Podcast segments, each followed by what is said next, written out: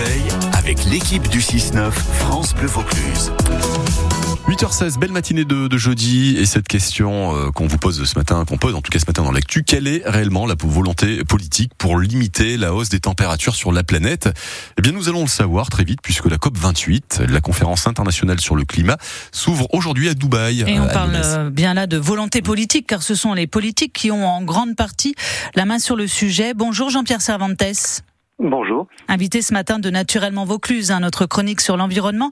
Vous êtes une personnalité politique élue Europe Écologie Les Verts à Avignon et au Grand Avignon. Alors la COP 28 qui réunit pendant 12 jours les représentants de 196 pays, euh, ils devront faire des propositions concrètes. Vous vous en attendez quoi concrètement justement? Est-ce que vous pensez que le monde politique a pris conscience de cette urgence?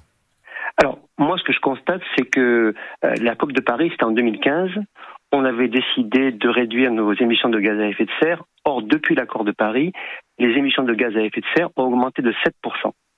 Donc, on a pris un accord pour diminuer, ça a augmenté de 7%. Donc, à mon avis. D'ailleurs, la COP28 doit faire hein, le bilan de, de, cet accord de Paris. C'est ça. Mais je pense qu'on n'est pas sur la trajectoire nécessaire pour limiter le réchauffement à 1,5. On va peut-être essayer d'aller vers les 2 degrés. Mais si on continue comme des, comme on l'a fait à Paris, c'est-à-dire prendre des décisions mais, mais ne pas les, appliquer, on n'y arrivera pas. Pourquoi ça solde par des échecs? Pourquoi ça solde, ça solde par, des échecs? Eh ben, C'est un peu comme, euh, comme sur, euh, localement ici. Euh, bon, à, part le Rassemblement national, l'ensemble de la classe politique admet que le constat, le constat des scientifiques est réel. Donc il faut faire des choses. Mais je crois que c'est ils font le, minimum syndical. Le minimum syndical parce que ce qui est important pour eux, c'est euh, euh l'action politique. Donc, euh, c'est-à-dire que comment comment les citoyens vont accepter leurs euh, leurs décisions. Alors vous parlez du niveau local justement. Ça patine aussi au niveau local, au niveau des ah villes, au niveau des agglos.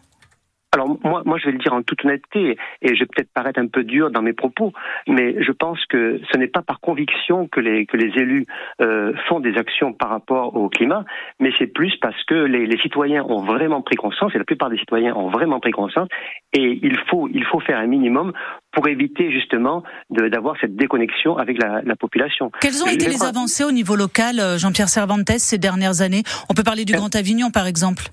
Ben moi, moi, je prends, je prends un exemple. Quand je vous disais que c'était, qu'il n'y avait pas de vraie, de vraie conviction, on, on sait, enfin, les écologistes ont, depuis 2015, parce que euh, on parle du réchauffement climatique, mais euh, l'environnement, c'est aussi la, la santé. Euh, par exemple, sur la rocade, on sait très bien qu'on a 150 décès prématurés par an. C'est pas, c'est pas des chiffres en l'air. C'est l'agence, l'agence régionale pour la sécurité qui le dit. Sur la rocade d'Avignon sur rocade d'Avignon. 150 décès prématurés par an. Et qu'est-ce qu'on a fait? Eh bien, depuis 2015, rien n'a évolué. Alors, effectivement, on a mis en place, on a mis en place certaines choses, comme le, tram.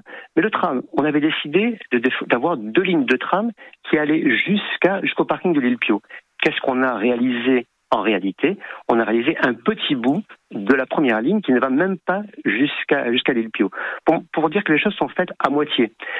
Donc ça ne va pas assez vite et ça ne va pas assez loin pour vous, euh, Jean-Pierre euh, Cervantes. On suivra hein, évidemment tous les débats de la COP 28 avec euh, beaucoup d'attention. Merci beaucoup d'avoir été notre invité.